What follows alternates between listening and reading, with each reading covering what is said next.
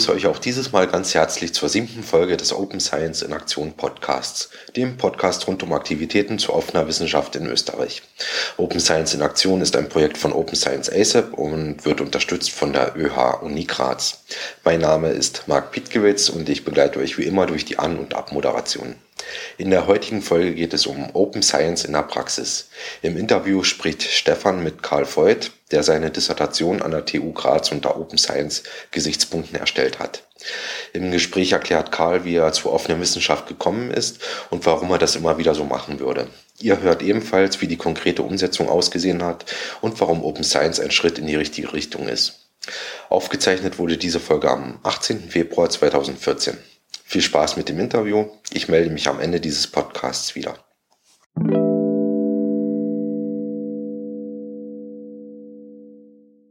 Ich darf heute Karl Voigt bei mir begrüßen. Hallo Karl. Hallo. Äh, du hast dich im Zuge deiner Dissertation am Institute for Software Technology der TU Graz mit dem Thema Suchen und äh, Speichern von Dateien und Ordnern äh, beschäftigt. Und Du hast dabei eine Software entwickelt im Zuge dieser wissenschaftlichen Arbeit, die heißt Textor. Und deine gesamte Tätigkeit wurde in einer sehr offenen Art und Weise durchgeführt.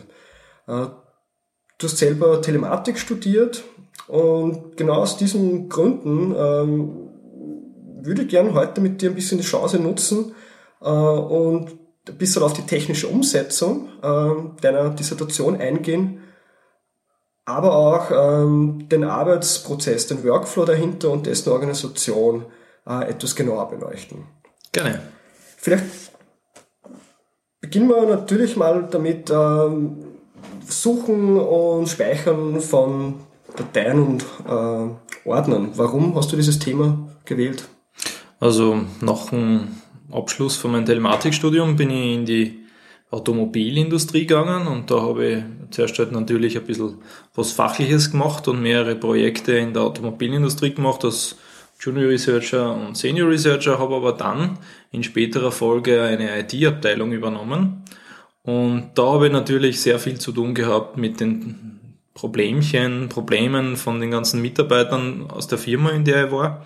Und da habe ich gemerkt, dass gerade so vermeintlich triviale Dinge wie Dateien halt gemeinsam in einer Ordnerhierarchie verwalten ein fürchterlich großes Problem ist. Jeden Tag gibt es so kleine Problemchen. Das ist, das äh, fällt kaum noch jemanden aktiv auf, es sei denn, man wird darauf hingewiesen. Äh, und da habe ich mir Gedanken gemacht, ob es denn da nicht was Besseres gäbe.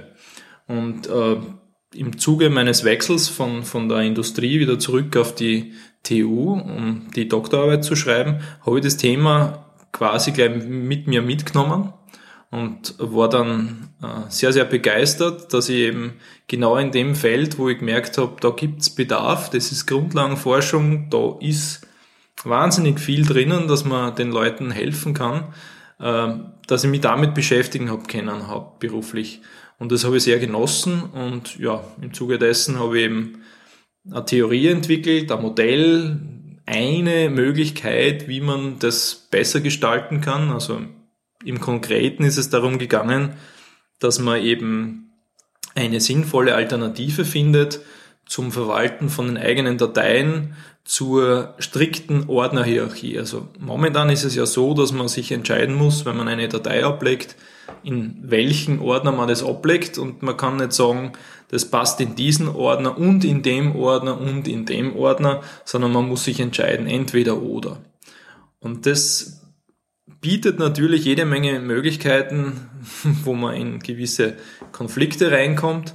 Äh, ich nenne da immer gern das Beispiel, wenn man eben eine, eine Ordner-Subhierarchie hat von Projekten, wo man halt alle seine Projekte, mit denen man zu tun hat, als Ordner angelegt hat und ein, andere, ein anderer Teil der Hierarchie sind zum Beispiel Personen, mit denen man zu, zu tun hat. Und äh, da hat man halt äh, eine Datei, die reinkommt und die, in der Datei drinnen sind Bobs Ideen über ein gewisses Projekt. Und schon hat man den Konflikt, gibt man diese Datei jetzt zum Projekt hinzu oder zum Ordner von Bob. Äh, beides ist valide. Man kann nicht sagen, das eine ist äh, richtig und das andere ist falsch. Und das ist nur ein einfaches Beispiel. Oft hat man mehr wie zwei Ordner, wo eine Datei sinnvoll abgelegt werden kann, soll, muss, wie auch immer man das sieht.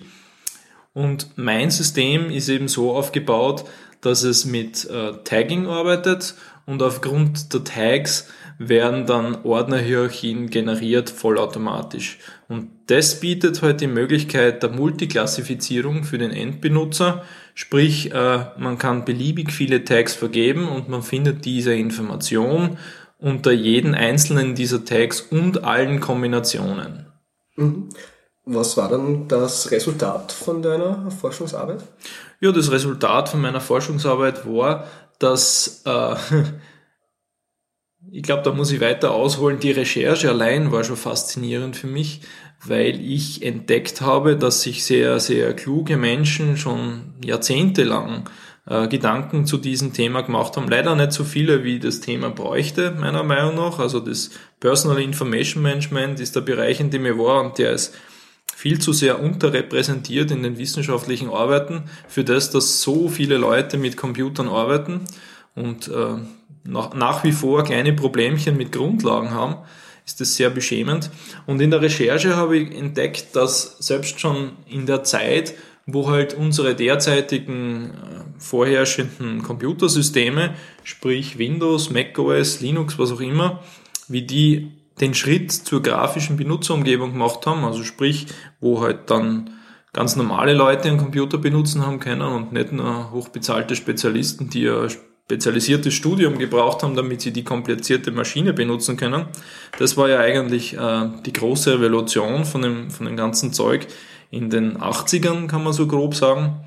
Selbst in dieser Zeit gab es damals schon wissenschaftliche Ergebnisse, die eigentlich der Lösung, die wir jetzt vorfinden, nämlich strikte Ordnerhierarchien, äh, heftig widersprochen haben, dass die halt gemeint haben, das ist nicht die beste Möglichkeit, Informationen anzuordnen und schon gar nicht nur auf eine Art und Weise anzuordnen.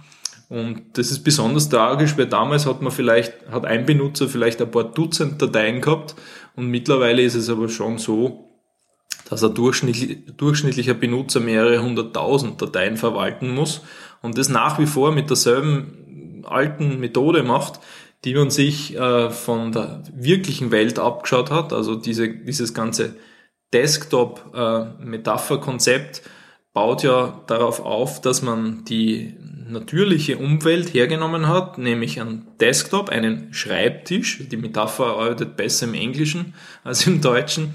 Äh, also der Schreibtisch ist quasi mein, mein, mein Abbild, äh, mit dem ich arbeiten kann und der Ordner, also ein Computerordner ist genau dasselbe Abbild wie der Ordner, der Rollordner. Beziehungsweise der, der Rollordner stellt eben oder halt Hängeordner, was auch immer, also dieser, dieser physikalische Ordner, wo man das Papier archiviert, das ist das Pendant zum, zum Ordner auf der Festplatte.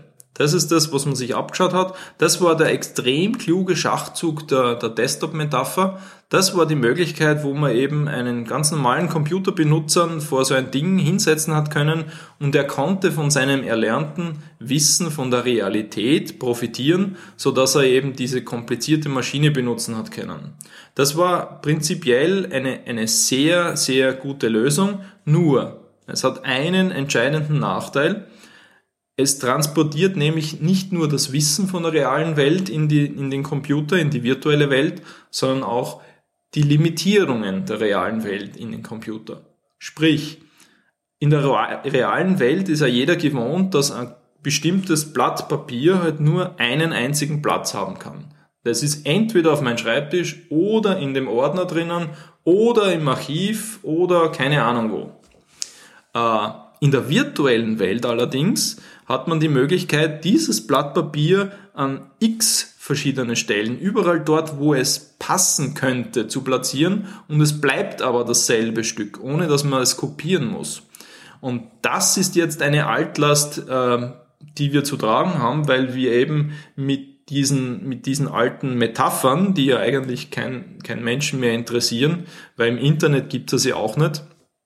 Ähm, als Beispiel, ich bei einem äh, Online-Shop kann man ein und dieselbe Digitalkamera zum Beispiel finden im, im Sportbereich oder bei den Kinderspielsachen oder im Office-Bereich äh, oder in speziellen Kategorien wie besondere Angebote, äh, was auch immer. Aber es, kann, es ist immer nur ein und dieselbe Kamera wohingegen äh, in, in Real Life, also in der realen Welt, da hat halt äh, ein Geschäft nur eine einzige Digitalkamera-Abteilung und wenn man halt eine Digitalkamera kaufen will, dann muss man dorthin gehen. Das weiß ein jeder und diese Abstraktion, dass halt äh, bei einem Webshop äh, man beliebige Orte für dasselbe Ding haben kann, das ist einen jeden in Fleisch und Blut übergegangen.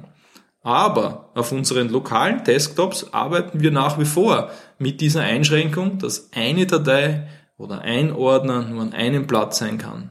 Und das ist ein bisschen fürchterlich.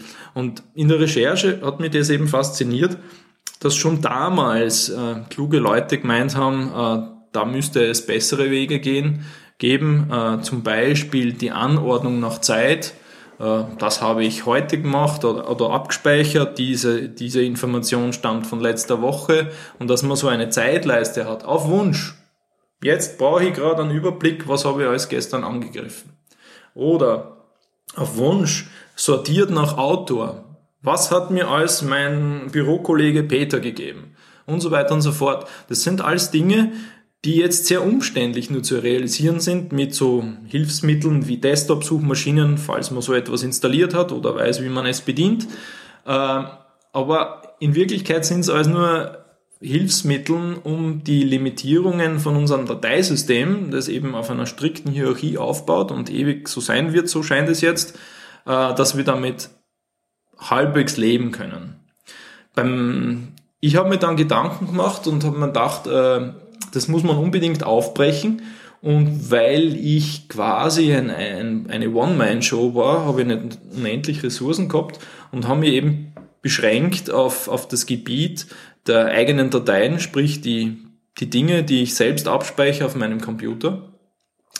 Und, und äh, dort habe ich dann einen kleinen Schritt in Richtung Zukunft gewagt, damit ich die Benutzer konfrontiere mit einer etwas geringfügigen anderen Art der Behandlung. Ich würde jetzt nicht sagen, dass das, was ich gemacht habe, unbedingt das ist, was an jeder in, sagen wir mal, 20 Jahren verwenden muss, sondern es ist ein Schritt in eine andere Richtung.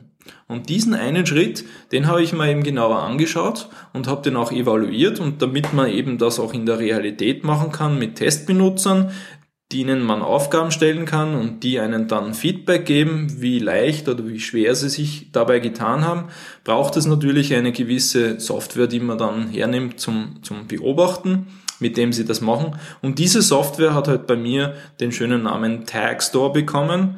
Äh, und mit Tagstore konnte ich eben ähm, Labortests machen, aber auch Langzeittests, wo Leute eben die Möglichkeit bekommen haben, Informationen nicht nur an einer Stelle wiederfinden zu können, sondern an beliebig vielen äh, Stellen wiederfinden können.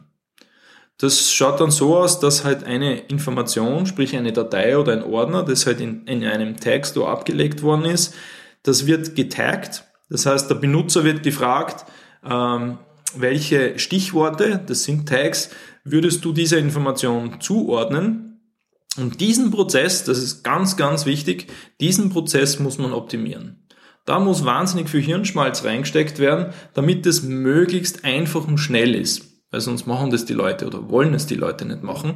Und bei Tagging-Systemen wird meistens in diesem Punkt werden Fehler gemacht oder man hat gewisse andere Probleme.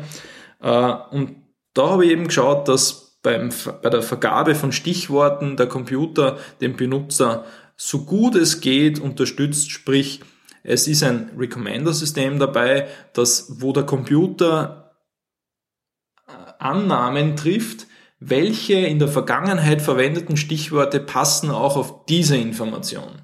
Mhm. Da wird eben die Information an sich genauer untersucht und wenn zum Beispiel ein Wort im Dateinamen oder ein Bestandteil einem bereits vom Benutzer vergebenen Stichwort entspricht, dann wird dieses Stichwort stärker hervorgehoben.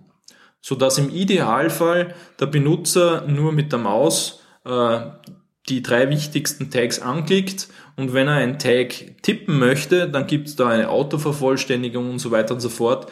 Also dadurch haben wir versucht, das, das, das Mühsal des Ablegens äh, deutlich zu vereinfachen. Und das hat auch soweit so gut funktioniert, wie die, wie die Experimente gezeigt haben. Ähm, beim Wiederfinden hat natürlich unser System wahnsinnig viele Vorteile dadurch, weil eine Information nicht nur an einen Ort wiedergefunden werden kann, sondern wie schon kurz erwähnt, an allen Orten, die mit den entsprechenden Stichwörtern verbunden sind. Das schaut dann in der Praxis so aus, dass man äh, im Dateisystem in einem bestimmten Ordner, nämlich seinem Textstore, alle seine Stichwörter, die man vergeben hat, wiederfindet, als Ordner. Also ich habe da einen kleinen Kunst, Kunstgriff gemacht und habe eben das Dateisystem, das gewohnte, hergenommen und habe das dynamisch so angepasst, dass eben durch die Vergabe der Stichworte äh, dieser Tagging-Prozess im Dateisystem angestoßen wird. Darum muss sich der Anwender überhaupt nicht kümmern. Für, den Anwender, für die Anwendersicht schaut es so aus, dass man einen Ordner hat, wo man alle Dateien ablegt, die in einem Text dort drinnen sind und in einer anderen Subhierarchie, das dient dann zur Navigation. Das war ein, ein, ein zweiter wichtiger Punkt bei meiner Arbeit. Äh, ziemlich viel Forschungsarbeit in den letzten, kann man sagen, Jahrzehnten ist hineingeflossen in die Suche. Also lokale Suchmaschinen oder eben Suchmaschinen aus dem Internet, das kennt ja jeder. Ähm, da ist sehr viel äh, Forschungsarbeit hineingeflossen, das wurde auch gut bezahlt von diversen Fördergebern. Allerdings, äh, wie man schon seit langer Zeit weiß, ist die vorherrschende Methode, Dateien wiederzufinden auf dem eigenen Rechner, diejenige der Navigation. Also wenn man so möchte, Navigation und Suche sind zwei Gegenpole, die sich allerdings wunderbar ergänzen. Also ich, ich verwende auch persönlich beides, je nach Zweck.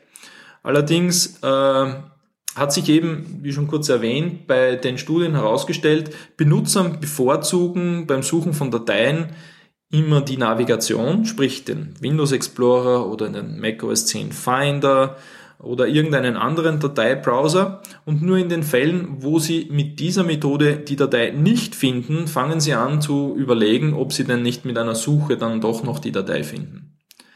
Also, ich hatte folgende Problematik. Die meisten Forschungsergebnisse haben die Suche abgeklappert, aber das vorherrschende, die vorherrschende Methode des Wiederfindens, sprich die Navigation, wurde eher vernachlässigt. Äh, deswegen war es mir sehr wichtig, dass ich eben mit, diesen, mit diesem System, das ich entwickelt habe, die Navigation unterstütze. Das heißt, man ist in seinem gewohnten Tool drinnen, in seinem Windows Explorer, in seinem Finder, in seinem Dateiöffnen Speicherdialog. Das alles funktioniert mit derselben Software, ohne dass irgendetwas am System angepasst werden muss. Und so kann man sich über die Assoziationen zu der Information leiten lassen.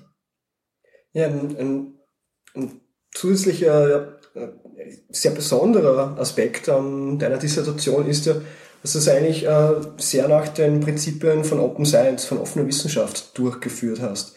Äh, war dir zu Beginn überhaupt dieser Begriff Open Science bekannt oder? Nein, überhaupt nicht.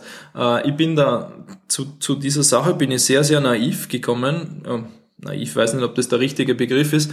Vielleicht eher ähm, aus dem Bedürf, aus dem Praxisbedürfnis heraus.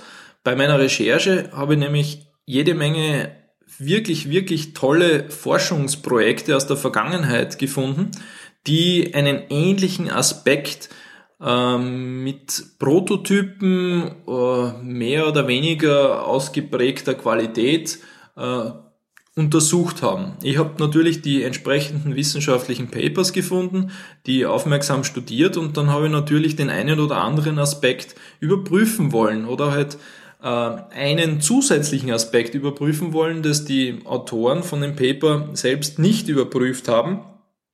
Und zu diesem Zweck habe ich versucht, eben diese Softwarelösungen zu bekommen. Also ich habe halt die, die, die, das Internet durchsucht und beziehungsweise wo ich nicht fündig worden bin, habe ich die Autoren angeschrieben von den Papers ähm, die meistens schon auf ganz anderen Projekten gesessen sind. Und ich muss, ich muss sagen, ich würde sagen, von, wenn ich jetzt die Menge der Projekte, die mich interessiert haben, 100% annehme, habe ich maximal bei 10% bin ich fündig geworden. Das ist jetzt gar nicht auf, auf, auf bösen oder, oder auf Schlampigkeit zurückzuführen, sondern das ist halt einfach so, wenn ein, wenn ein Projekt 2001 bis 2004 gelaufen ist und danach halt die, das Funding aus war und dann haben sie die, die entsprechenden Wissenschaftler ähm, Karrieren natürlich getrennt und äh, die Leute sind halt auf verschiedenen Universitäten gelandet und keiner hat mehr gewusst, wo halt welche Dinge abgelegt sind. Äh, damals war auch das Internet noch nicht so weit, dass man halt relativ günstig bis gratis äh, Dinge archivieren konnte. Damals hat das alles noch gekostet. Und so kam es halt, dass ich halt in den meisten Fällen keine Chance mehr hatte, die wissenschaftlichen Errungenschaften von meinen Kollegen in irgendeiner Art und Weise in der Praxis nachzuspielen. Und das habe ich sehr schade gefunden. Und ich habe mir geschworen, dass das bei meiner Arbeit nicht so sein soll. Also man darf ja nicht man darf nicht zu euphorisch sein. Also es ist schon anzunehmen, dass, dass meine Doktorarbeit jetzt nicht unbedingt als Bombe einschlagen wird. Das habe ich damals schon gewusst. Also man bearbeitet ja immer nur ein sehr, sehr kleines Wissenschaftsgebiet und versucht in dem Bereich ein Stück weit das, das, das Wissen voranzutreiben. Nur die Sache ist die, dass man ja nie weiß, wer das brauchen kann. Ähm, und die Labortests im Speziellen sind sehr, sehr, sehr aufwendig, zeitaufwendig und man muss wahnsinnig viele Dinge berücksichtigen, dass man das nicht falsch macht. Man muss Testbenutzer finden, die das in meinem Fall gratis und freiwillig äh, machen können. Mir war auch sehr wichtig, dass ich normale Anwender zu meinen Tests bekomme und nicht irgendwelche Studenten zwangsverpflichte. Das heißt, die große Mehrheit meiner Testpersonen, die sind nicht an der TU Studierende gewesen und haben oft nicht einmal einen technischen Hintergrund gehabt. Das war mir sehr wichtig, weil das verfälscht sonst das Ergebnis. Die meisten anderen Forscher können aus den einen oder anderen Grund das leider nicht so machen. Ich hatte halt das Glück, dass ich genug Leute begeistern konnte, dass sie eben zu uns an die TU kommen und sich hinsetzen und mit der Software arbeiten und uns nachher Feedback geben, wie es ihnen gegangen ist. Und damit das alles nach wissenschaftlichen Kriterien fundiert abläuft, muss man da sehr, sehr viel bedenken. Man muss äh, alle möglichen Gruppen kreuztesten. Also wenn man jetzt, so wie in meinem Fall, Windows Explorer vergleicht mit Tagstore, dann muss man schauen, dass zum Beispiel die eine Hälfte der Testpersonen mit dem einen Produkt anfangen und die andere mit den anderen, damit hier der Gewöhnungseffekt sich ausgleicht. Man muss schauen, dass äh, männliche und weibliche ausgeglichen sind in den zwei Gruppen. Man muss schauen, dass man halt äh, einen repräsentativen Querschnitt der Bevölkerung hat und so weiter und so fort. Also es gibt hier, weiß nicht, wahrscheinlich Dutzende von Dinge, die man halt überprüfen muss, damit das Ergebnis als wissenschaftlich gelten kann. Und wenn man sich jetzt diese Arbeit antut, dann merkt man, dass das äh, für sehr viele Anwendungsfälle einfach zu viel Aufwand ist. Wenn man jetzt hernimmt, ich habe eben Tagstore getestet, wo Leute eben für irgendwelche von uns vorgegebenen Dateien sich Tags ausgedacht haben. Das war halt ein Teil von den Tests. Ich kann mir vorstellen, dass zum Beispiel jemand, der an der Karl-Franzens-Universität oder an irgendeiner anderen Universität in der Welt Linguistik studiert, dass diese Person vielleicht Interesse daran hat, einfach nur welche Begriffe assoziieren Leute zu welchen Informationen. Das hat jetzt mit Textor und meinem Forschungsgebiet an sich gar nicht was zu tun. Nur, nur für diesen einen Zweck eine neue Übungssituation oder Laborsituation zu machen, ist wiederum ziemlich aufwendig. Was spricht dagegen, dass diese Person einfach von meinen Dateien, die natürlich anonymisiert sind, damit die, die Namen der Testpersonen geschützt sind, was spricht dagegen, dass, diese, dass dieser Wissenschaft einfach äh, meine Dateien runterlädt, die Rohdateien, da bekommt er halt die Dateinamen und die Inhalte von den Testdateien und die von den Testpersonen vergebenen Tags, Stichwörtern. Und das kann er dann untersuchen. Und mit der Veröffentlichung von meinen Testbedingungen kann er hoffentlich oder sie auch davon ausgehen, dass äh, diese Bedingungen auch für die jeweilig andere Situation, in dem Fall halt Linguistik, auch noch gültig sind. Oder man kann es falsifizieren. Welche Maßnahmen hast du da genau äh, getätigt, damit wirklich äh, äh das nachvollziehbar und weiterverwendbar ist? Ähm, also wo ist, die, wo ist die Offenheit sozusagen? Die, also ich habe ich hab einen sehr starken Background in der freien Software, Open Source Community, bin da auch aktiv und äh, deswegen war es von vornherein für mich klar, wenn ich so etwas in die Richtung mache, dann würde ich das gern unabhängig von irgendwelchen proprietären Formaten machen. Also proprietäre Formate haben das, das äh, inhärente Problem, dass sie eben äh, mit einem gewissen Softwareprodukt von einer gewissen Firma funktionieren und das ist oft geheim gehalten und wenn es dieses Produkt eben nicht gibt oder wenn man sich diese Lizenz nicht leisten mag, dann kann man nichts mit den Daten anfangen. Das heißt, für mich war extrem wichtig, dass die ganzen Daten, die ich verwende, in einem offenen Format abgespeichert werden und möglichst einfach. Also wenn es sich nur um Zahlen handelt, was spricht dagegen, dass man nur eine Textdatei hernimmt und die Zahlen reinschreibt und mit Beistrichen oder Strichpunkten trennt? Das nennt sich dann halt Comma-Separated File. Ist ganz gang und gäbe. Das reicht für die meisten Sachen. Hast du eine spezielle Lizenz für die Daten auch verwendet? Ich habe mir für die Lizenz Gedanken gemacht. Ich muss jetzt sagen, ich glaube, ich habe mich dann an den, äh, an den Daumenregel gehalten, dass die Softwareprodukte, die ich in dem Projekt veröffentlicht habe, unter einer GPL-Lizenz stehen. Äh, und die Dokumentation dazu, weil sie einfach das lizenztechnisch besser anbietet, habe ich dann eine freie CC-Lizenz, also die Common Criteria, äh, nicht Common Criteria, äh, Creative Commons äh, genommen. Mhm. Ja, und ähm, also sozusagen deine Daten sind Open Data. Dein Quellcode, die Software, die du entwickelt hast, ist Open Source. Genau. Ähm, beim Bericht ist das dann auch Open Access, kann man sagen? Also ist, das, also ist der Bericht auch zugänglich? Das ja, also beim, bei, bei meiner Dissertation als auch beim Textor-Projekt, das halt ein Teil von meiner Dissertation war, ist alles offen.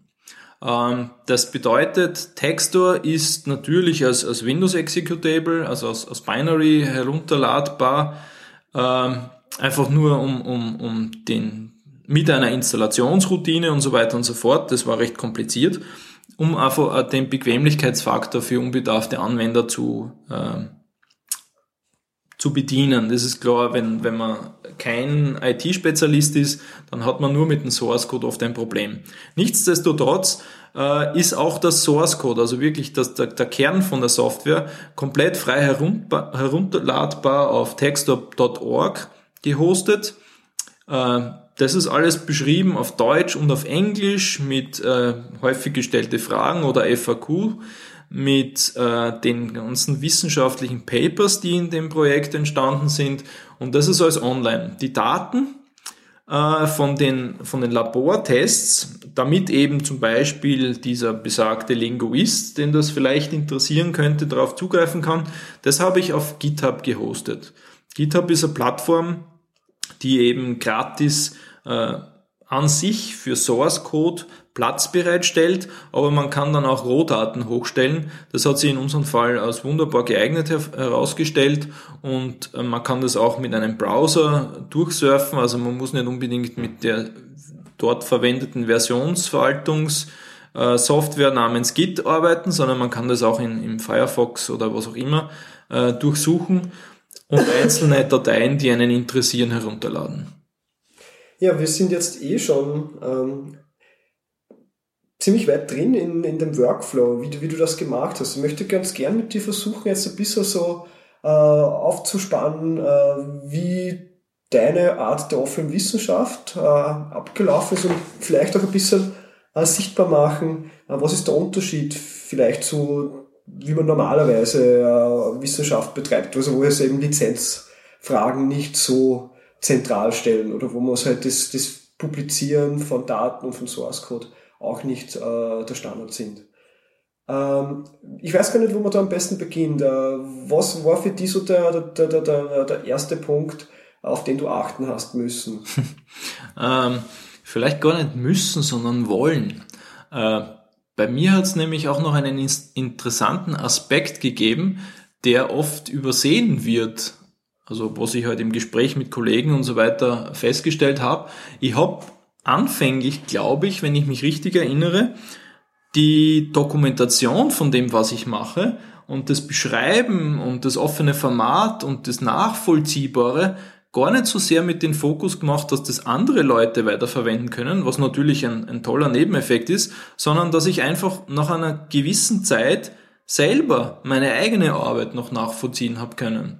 Weil ich habe das Problem gehabt, wenn ich irgendeine Kleinigkeit ausprobiert habe, äh, das Thema habe ich dann ein Dreivierteljahr liegen lassen oder so dass wenn meine Dokumentation nicht sauber war, wenn ich automatisierbare Schritte nicht automatisiert habe, dass ich dann das Problem hatte, dass ich selber nicht gewusst habe, wie bin ich jetzt von meiner Ausgangsposition auf dieses damalige Endergebnis gekommen. Und das ist natürlich furchtbar, weil da geht meine Zeit mehrfach drauf und das kann man sich ersparen, wenn man es gleich von vornherein ordentlich beschreibt, man kann nie wissen, welchen Profit man jetzt selbst oder andere daraus ziehen können. Das heißt, mein, mein Zugang war rein pragmatisch. Ich habe mir nicht selbst zugetraut, dass ich mir Dinge einfach über längere Zeit so genau äh, merken kann. Also, also so das Dokumentieren von deinen Tätigkeiten während der Arbeit, was man glaube ich, normalerweise so auch ein bisschen unter wissenschaftliches Tagebuch auch, dass man ein bisschen notiert, was man macht. Das war mal so ein ganz wichtiger Punkt. Das ich weiß nicht, inwieweit dass das äh, normal ist, keine Ahnung. Ähm, aber eben, wo hast du dann angefangen, äh, Sachen zu, zu verwalten, zu versionieren? Hat, hat sich da für die äh, was anderes dargestellt, als wie man es sonst vielleicht machen hätte müssen? Ich muss sagen, ich habe, glaube ich, zu wenig Einblick, wie andere das machen.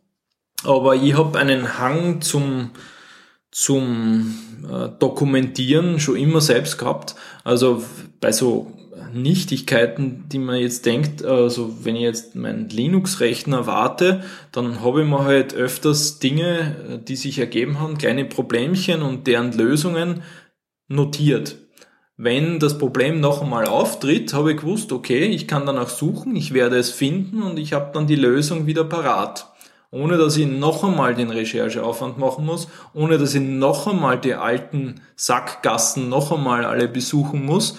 Und äh, das ist bei mir einfach so drinnen, dass ich schon, bevor ich die Doktorarbeit angefangen habe, dass das für mich vollkommen klar war, dass ich da jeden Schritt dokumentiere. Äh, und natürlich bei einer wissenschaftlichen Arbeit ist es doppelt wichtig, dass man das macht damit man eben auch in den wissenschaftlichen Papers sein Ergebnis entsprechend und seine Methode vor allem entsprechend beschreiben und verteidigen kann.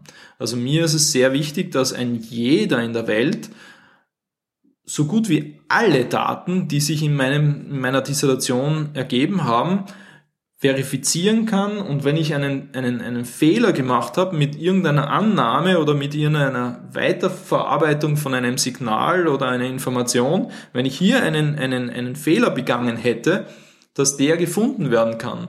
Weil wie schaut's aus, wenn man das nicht macht? Dann hat man ein White Paper oder eine Dissertation, das ist Text in einer PDF-Datei im besten Fall und das war's. Und hinter den hübschen Bildern, die da drinnen sind, äh, findet man aber nicht unbedingt immer exakt die Methode und die oftmals impliziten Annahmen, wie man eben von den Ausgangsdaten zu diesem Endergebnis gekommen ist. Also kann man sagen, du hast äh, sämtlichen Code, der auch dazwischen notwendig war. Also wenn du Daten verarbeitet hast, der ist auch zugänglich. Exakt, ja. Also wir, also ich habe nicht Gott sei Dank nicht ganz allein arbeiten müssen. Also ich hatte insgesamt eine Schar von 20 Studierende, die ich für mein Projekt begeistern konnte und die halt im Rahmen meiner Dissertation oder dem Thema meiner Dissertation Abschlussarbeiten machen haben dürfen. Äh, und äh, da war natürlich Kooperation an der Tagesordnung, das muss man koordinieren. Die sitzen ja nicht bei mir im Büro, sondern die sitzen ja bei sich daheim oder im Subzentrum oder im Labor, wo, auch immer. Ähm, das war einmal wichtig. Äh, da ist natürlich Dokumentation und Kooperation ein sehr heißes Thema. Und andererseits ist es auch so, dass äh, diese, diese ganzen äh, Generierung von den Rohdaten zu den äh, hübschen bunten Bildern, die dann halt in den wissenschaftlichen Papers landet, durchaus auch Programme brauchen.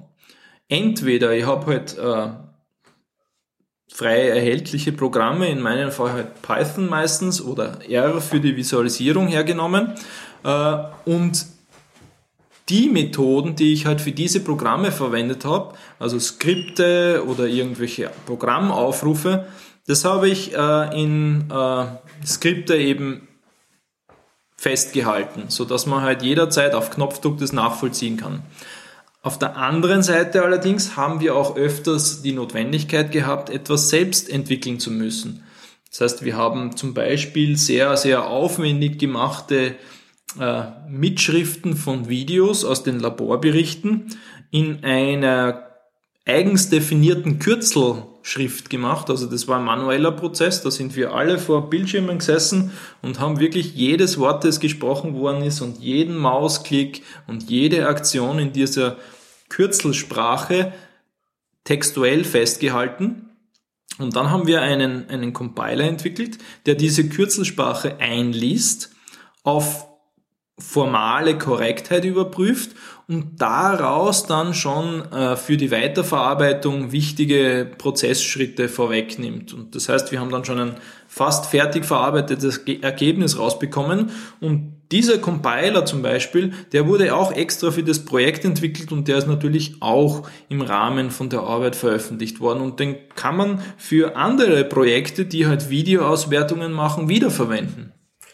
Also kann man sich das so vorstellen, man kann die ganzen äh, Skripts, die ganzen Daten runterladen und das komplett neu nochmal auch berechnen lassen? Ja, es sollte eigentlich durchgängig der Fall sein, dass man beim Textor-Projekt von den Rohdaten bis zu den fertigen Diagrammen, die dann auch den Weg in meine Dissertation gefunden haben, alles mit einem einzigen Befehl neu generieren kann. Also sozusagen auf, mit einem Klick genau. wird alles wieder äh, erzeugt. Genau. Und wenn man die Daten verändern würde oder austauschen würde, wie genau. Das, dann das, das wie, wie der bereits schon erwähnte Aspekt der Reproduzierbarkeit, das, das, das ist ein irrsinniger Vorteil auch für das Projektteam. So kann man nämlich den prinzipiellen Workflow einmal entwickeln und wenn man dann ähm, die Daten, die äh, schlussendlich dann die, die Echtdaten sind, also man kann mit Beispiel der Daten das Prinzip erarbeiten, die ganzen äh, Skripte erstellen und dann, wenn die, wenn die Echtdaten von den, von den Laboruntersuchungen anliegen, dann muss man nur die Testdaten mit den Echtdaten austauschen und auf Knopfdruck läuft das ganze System von vorn bis hinten durch. Das ist auch für die beteiligten Personen eine wahnsinnige Erleichterung, weil man eben ausschließen kann, dass am Weg dazwischen irgendwas schiefgegangen ist. Was waren die zentralen wichtigen Tools, die du dazu verwendet hast, um diesen Prozess zu verwalten, also auch so ein bisschen um Projektmanagement zu betreiben oder um wirklich Reproduzierbarkeit zu sichern? Äh, ich persönlich bin ein extrem großer Fan von Emacs Org Mode. Also Emacs, das ist einer der großen alten Editoren, wobei das ist eigentlich kein Editor, sondern quasi schon ein eigenes Betriebssystem. Und Org Mode ist eine Erweiterung, die darauf aufsetzt. Ähm, Im Emacs Org Mode, das muss man sich so vorstellen wie ein ein großer Editor, wo halt alles in einer Textdatei oder in mehreren Textdateien drinnen sind, in einem bestimmten Format, so wie zum Beispiel ein Wiki. Es unterscheidet sich nicht wesentlich von einem Wiki, nur dass es halt nicht online ist, sondern halt nur auf meinen Rechner. Und mit Emacs Org Mode kann man sehr bequem Querverweise machen, es kann man sehr bequem äh, Programme einfügen, äh, die irgendwelche Verarbeitungsschritte machen und Dateien verlinken. Man kann sehr bequem Internetquellen zusammenfassen. Ich habe meine Referenzdatenbank da drinnen von den Papers inklusive der Kommentare und so weiter und so fort. Also das kann man sehr weit treiben, äh, je nachdem, wie viel Zeit man sich nimmt, dieses System auf die eigenen Anforderungen anzupassen. Also das ist sicherlich die zentrale Instanz schlechthin gewesen in meinem eigenen Managementsystem. Braucht natürlich etwas Einarbeitungszeit, aber das ist halt bei jedem äh, Spezialtool der Fall. Wo man halt am Anfang etwas Lernarbeit hinein investiert, aber dann halt sein ganzes Leben lang von tollen Features profitieren kann. Ähm, was ich sonst noch gern in dem Projekt verwendet habe, ist die Versionsverwaltung Git. Äh, wir haben zwar einen. Was, was vielleicht, was ist Versionsverwaltung? Äh, Versionsverwaltung ist ein sehr hilfreiches Stück Software, wo man irgendwelche Daten versionieren kann. Das heißt, ich habe jetzt irgendwelche Rohdaten von einem Versuch und die, die checke ich sozusagen ein in mein Versionsverwaltungssystem. Da bekommen Sie halt eine Nummer im einfachsten Fall. Und wenn sich etwas an den Daten ändert, weil ich sie weiterverarbeitet habe oder halt gesäubert habe oder wenn sie einen bestimmten Zustand erreicht haben, den ich halt speichern möchte, kann ich dann sie äh, erneut committen, nennt man das, und dann bekommen sie halt die nächste Nummer. Der Vorteil dabei ist, dass man sich zu jedem Commit auch eine aussagekräftige äh, einen aussagekräftigen Satz oder einen Begriff oder so dazuschreiben kann, so dass man halt weiß, was ist denn mit den Daten passiert. Also sozusagen, um auch wieder die Möglichkeit zu haben, zurückzuwandern. Genau, man kann jederzeit jeden abgespeicherten Zustand wiederherstellen. Das heißt, ich kann mir anschauen, wie hat meine, zum Beispiel meine Org-Mod-Datei ist ebenfalls in ein Versionsverwaltungssystem, äh, wie hat meine Org-Mod-Datei am 17. Dezember 2013 ausgeschaut und wenn ich diesen Befehl absetze, dann schaut es genauso aus, wie ich es damals gesehen habe und kann Sachen nachvollziehen, die jetzt vielleicht schon nicht mehr drinnen sind. Also du hast äh, darin dann sowohl deine Daten wie auch deinen Quellcode und deine Dokumentation versioniert und immer ja. die wichtigsten Schritte dann abgespeichert, so einen Snapshot nennen wir das, also so ein, ein Status Quo genau. äh, dokumentiert und dann wieder weitergearbeitet. Und das ist nicht nur extrem hilfreich, wenn man selbst an Daten arbeitet, sondern spätestens dann, wenn man mit einer zweiten Person oder so wie in meinem Fall mit 20 anderen Personen zusammenarbeitet, ist es äh, unweigerliches Muss, weil die arbeiten alle mehr oder weniger an denselben Dateien, an denselben Daten, verarbeiten die äh, und jeder einzelne checkt es wieder ein mit irgendwelchen äh, Erweiterungen, Verbesserungen. Ähm, klassischerweise kommt das natürlich vom Programmieren, wo halt mehrere Leute an einem großen Programm arbeiten an verschiedenen Stellen, aber es funktioniert auch wunderbar mit Daten die in irgendeiner Art und Weise verarbeitet werden. Und äh, wir haben da eben äh, Subversion-Server von der TU Graz zur Verfügung gestellt gehabt. Äh, ich habe schon erwähnt, ich habe Git verwendet und Git spricht auch mit einem Subversion-Server. Also da kann man verschiedene Technologien auch kombinieren. Meine Studenten haben Subversion verwendet, ich habe halt Git verwendet und das hat wunderbar zusammengespielt. Den Endbericht hast du dann auch im Org-Mode, im Emacs geschrieben? Ähm, nein, meine, meine Dissertation, also die Endberichte von den einzelnen äh, Versuchen, also von den Teilen von meiner Dissertation, die sind in LaTeX verfasst worden von den Studenten und von mir gemeinsam. Meine Dissertation ist auch in LaTeX geschrieben worden, allerdings so äh, den groben Faden und Brainstorming und Ideen und, und äh, die ganz, das ganze Beiwerk, das habe ich vorher alles in OrgMod gemacht. Das heißt, eigentlich war nur der allerletzte Schritt, die Informationen von OrgMod in eine LaTeX-Datei zu übernehmen und dann halt das fertige PDF zu generieren. Und äh das ist ja jetzt ein äh, doch ein relativ technischer äh, Aufwand und das ist auch ein Workflow. Die Tools wurden ja nicht in, also einige der Tools, die du das verwendet hast, wurden ja nicht für Wissenschaft äh, mhm. entwickelt. Also mein LaTeX, das Erzeugen von äh, Textdokumenten, das ist eigentlich in sehr, sehr vielen Bereichen der Standard in der Wissenschaft, dass man LaTeX dazu verwendet. Gott sei Dank. Äh, aber dass man Software-Versionierung für das Git eigentlich gedacht ist, für wissenschaftliche Daten oder für wissenschaftliche Dokumentation, Projektmanagement verwendet, ist eigentlich ja nicht gedacht. Äh, Hat es da irgendwelche Probleme gegeben? Oder was waren so die, die, die, die, die schwierigsten? Ähm, bei den Studenten, mit denen ich gearbeitet habe, gab es vom Versionsverwaltungssystem her was ich mich jetzt gerade erinnere, kein einziges Problem. Also die haben das entweder schon gekonnt oder sind schnell reingekommen. Ich bin auch der Meinung, dass äh, einfache Workflows in einem Versionsverwaltungssystem ein jeder lernen kann.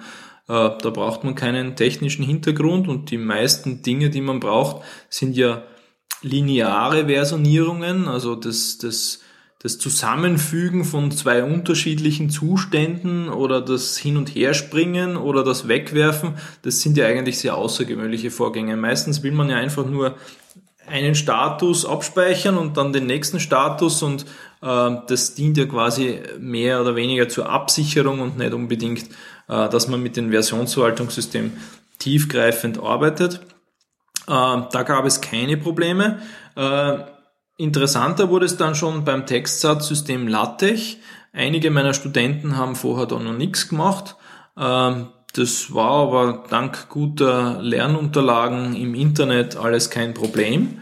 Also da gibt es äh, auf der TU Graz was? Auf der TU Graz gibt es da ein sehr, sehr tolles Projekt, bei dem ich selbst ein, etliche Jahre mitgearbeitet habe. Das nennt sich LaTeX Etuk und der URL davon ist LaTeX, wobei LaTeX schreibt sie mit L-A-T-E-X Punkt TU minus Graz? Nein, ich glaube zusammen. Zusammen, ohne Minus.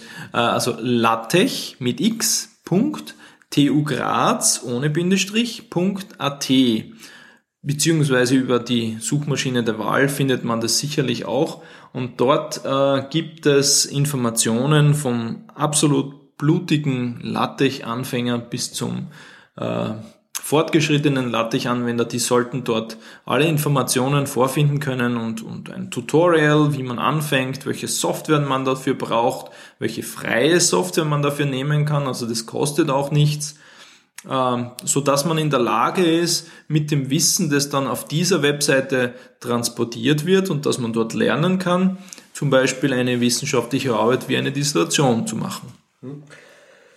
Ähm hat sonst irgendwelche rechtlichen Probleme gegeben? Also so, hast du irgendwo Non-Disclosure Agreements, also so Zuwilligungen machen müssen, dass du irgendwas nicht freigibst oder war das eh nie ein Thema?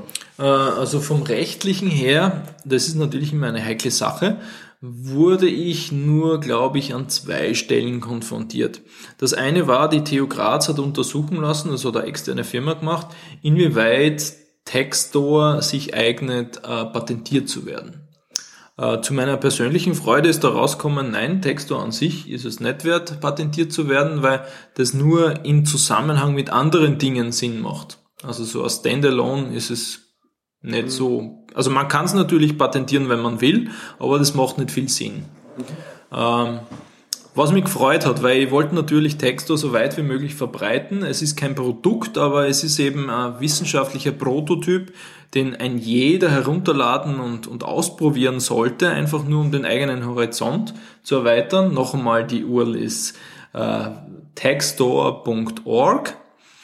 Äh, und zum anderen wurde ich konfrontiert bei den heiklen Sachen, die halt den Schutz der Privatsphäre be, be, äh, betrachten. In meinem Fall war das halt so, dass die Testpersonen natürlich nur anonymisiert oder die, Inform die, die Daten, die die Testpersonen generiert haben, nicht mit ihren Klarnamen in, Verbund, in Verbindung gebracht werden haben dürfen. War es irgendwelche Probleme gegeben oder war es einfach nur Name durch User 1 ersetzt? genau, ja, im Prinzip war es so, es hat nur eine einzige Liste gegeben, wo äh, die Verbindung von äh, den Klarnamen zu einer äh, zu einer Nummer, einer laufenden Nummer gemacht wurde. Äh, und das war's. Also die äh, ganzen Daten, die jetzt im Internet sind, die haben halt nur die Nummer und niemand kann sich jetzt äh, unbedingt herausrechnen, äh, welche Person hinter Nummer 7 zum Beispiel steht.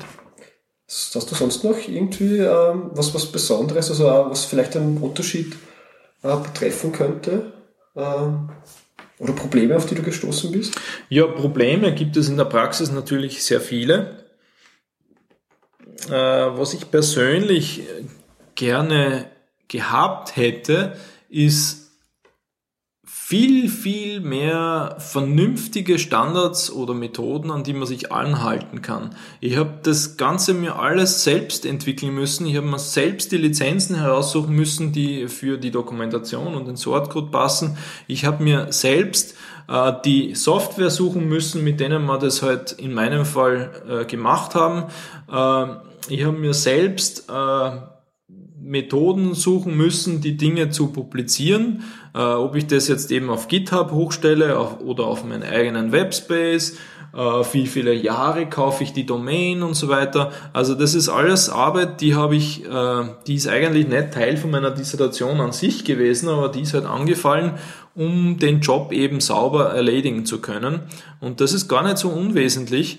Und wenn es da Potenzial gibt, wo meine Entscheidungen oder die, die Programme, die ich verwendet habe oder die, die, die Formate, die ich verwendet habe, von anderen in leichter Art und Weise wiederverwendet werden können, das wäre natürlich super, weil dann kann man davon ausgehen, dass sich so ein gewisser Harmonisierungseffekt ergibt, wo man halt davon ausgehen kann, dass, sagen wir jetzt Wunschdenken in 20 Jahre, muss ein jeder wissenschaftliche, äh, ein jeden Wissenschaftler seine Daten zur Nachvollziehbarkeit veröffentlichen, dass sie das in ähnlicher Art und Weise machen, weil es nutzt ja nichts, wenn ein jeder wissenschaftlicher, jeder Wissenschaftler für dieselbe oder eine ähnliche Methode komplett andere Dinge überlegt. Das ist ja auch ein gewisses Hindernis, äh, damit man sich das anschauen kann oder nicht. Zum Schluss äh, würde ich da noch gerne ein bisschen die, die, das, das große Bild äh, im Mittelpunkt stellen und beginnen mit der Zukunft von Text. Äh, was, was siehst du für eine Zukunft, beziehungsweise glaubst du Weiternutzung jetzt dadurch, dass es offen zugänglich ist, dass das äh, genutzt wird? Vielleicht wird es ja sogar schon äh, weiterverwendet. Mhm. Was ist für dich so persönlich die äh, die nächsten Schritte, die du machen möchtest, beziehungsweise das, was du dir vielleicht auch erhoffen würdest?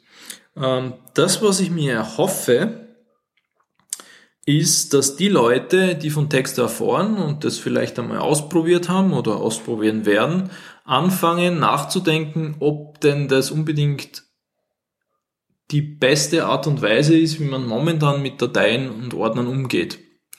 Ähm, also ich sehe das Bild wesentlich größer als Textor. Also meine, meine Dissertation ist, ist abgeschlossen, Textor wird nicht weiterentwickelt. Ähm, jeder, der das weiterentwickeln möchte, hatte die, hat die Chance dazu. Er kann sich den Source Code runterladen und weiterentwickeln. Das ist alles frei erhältlich. Ähm, ich werde aber wahrscheinlich keine Arbeit mehr hineinstecken können. Bin auch kein Wissenschaftler mehr. Ich arbeite jetzt in der Industrie.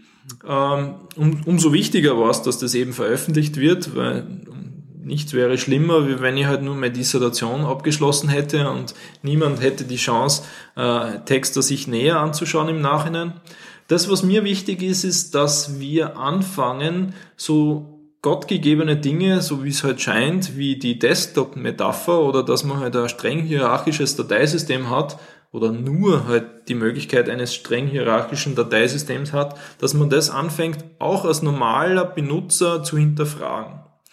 Äh, das, was ich gern sehen würde, ist, dass in so 10, 20 Jahren die streng hierarchischen Dateisysteme als einzige Art und Weise, Dateien zu verwalten, weg sind. Die Benutzerdaten sollten in irgendeiner Art von Datenbank oder Hypertextsystem drinnen sein, die genauso einfach zu, bedienen sind wie der Windows Explorer zum Beispiel jetzt, nur dass man die Möglichkeit hat, eine Datei an x-beliebigen Stellen abzulegen und zwar in sinnvoller Art und Weise. Also ich sehe das, den Horizont viel länger. Äh, ich kann mir auch vorstellen, also ich würde da wahnsinnig gern noch einmal äh, wissenschaftlich tätig werden in dem Bereich, dass man zum Beispiel Systeme andenkt, wo es nicht einmal mehr Dateinamen und Ordnernamen braucht. Das sind eigentlich Verwaltungsbegriffe, die der Computer von uns braucht aber die nicht unbedingt für den Benutzer notwendig sind, weil die Benutzer können auch über die Daten an sich, also über den Inhalt zu der Information finden. Wenn ich jetzt zum Beispiel einen Brief ans Finanzamt aufsetzen muss, dann äh, ist es mir relativ egal, wie der Dateiname ist. Mir geht es darum, dass halt äh, ich mein Anliegen vorbringen kann, dass, ich, dass die Anschrift richtig ist und so weiter. Und ich sollte in der Lage sein, über die Anschrift, über den Begriff Finanzamt oder über den zeitlichen Kontext, sprich äh, das derzeitige Monat oder das Monat, wo die Information entstanden ist, diese Information wiederzufinden. Das ist mir wichtig. Und hier sollte man mehr Forschung betreiben, dass es jetzt genauso ausschauen soll wie Textor. Ja, das, das wäre zwar nett im Sinne von, äh, dann hätten mehrere Leute meine Dissertation gelesen, aber das ist jetzt nicht das Wesentliche. Das Wesentliche ist, dass man davon abgeht, äh, noch weitere Jahrzehnte auf dieser schon 1980 veralterten Technologie zu beharren. Wie siehst du die Zukunft von offener Wissenschaft und vor allem auch äh, wirklich reproduzierbare Wissenschaft? Glaubst du, wird das in äh, Zukunft Standard werden?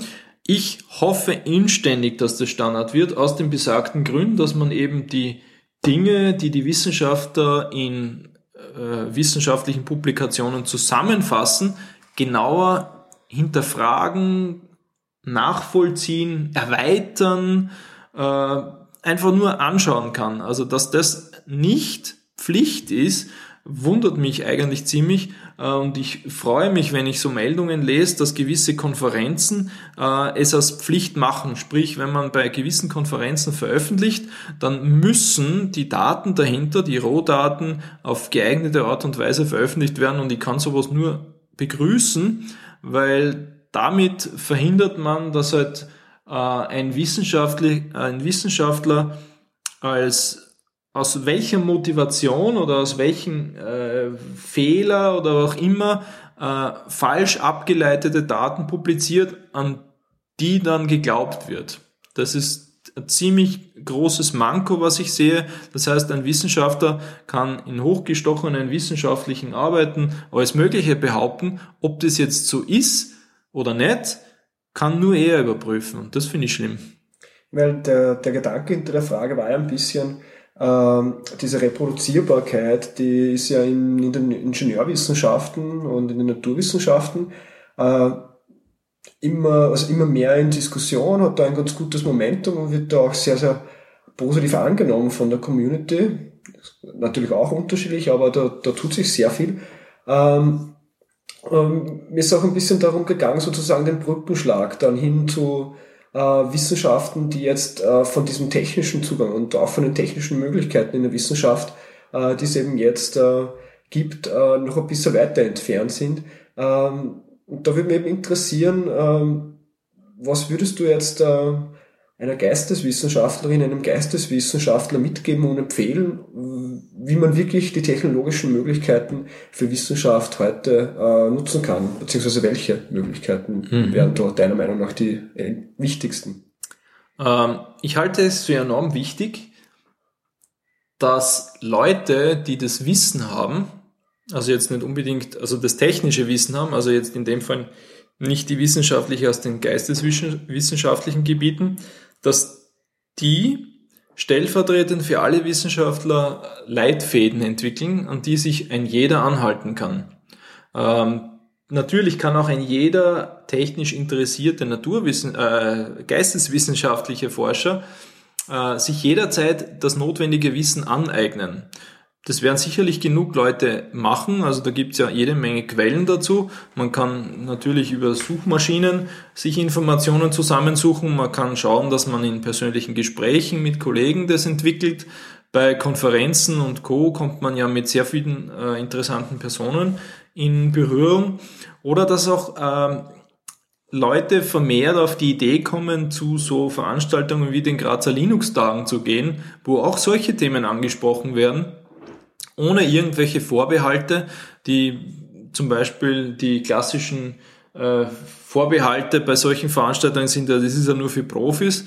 Äh, das stimmt überhaupt nicht. Da gibt's jede Menge super interessanter Einsteigervorträge zu allen möglichen Themen, wie zum Beispiel auch Versionsverwaltung, wie zum Beispiel das Textsatzsystem LaTeX, wie zum Beispiel Einführung in Programmierung mit Python oder Big Data Verarbeitung und äh, alles Mögliche, alle möglichen Themen werden dort gemacht und das nicht unbedingt nur für IT-Spezialisten, ganz im Gegenteil.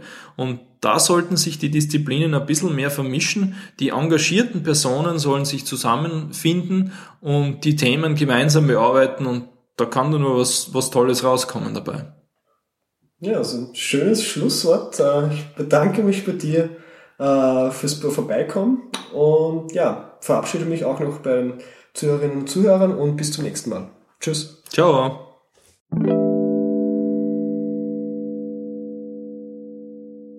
Das war die siebte Open Science in Aktion Folge. Das Interview wurde geführt von Stefan Kasperger. Zu Gast war Karl Voigt zum Thema Open Science in der Praxis. Alle Links sowie Shownotes zu dieser Folge findet ihr unter openscienceasap.org im Bereich Social. Falls ihr es nicht schon getan habt, könnt ihr dort auch diesen Podcast kostenlos abonnieren. Außerdem könnt ihr dort wie immer euer Feedback und eure Kommentare hinterlassen. Dieser Podcast steht unter der Creative Commons by Lizenz. Das heißt, ihr könnt im Prinzip dann machen, was ihr wollt, solange ihr den Namen dieses Podcasts als Quelle angebt. Genauere Informationen dazu findet ihr ebenfalls auf openscienceasap.org. Abschließend geht wie immer ein besonderer Dank an die ÖH Uni Graz, die diesen Podcast finanziell unterstützt. Das war die siebte Folge von Open Science in Aktion. Nächstes Mal geht es um das Thema Citizen Science. Zu Gast sind Alex, Martin und Kai vom Open Biolab Graz. Ich hoffe, ihr hört wieder rein. Bis in zwei Wochen.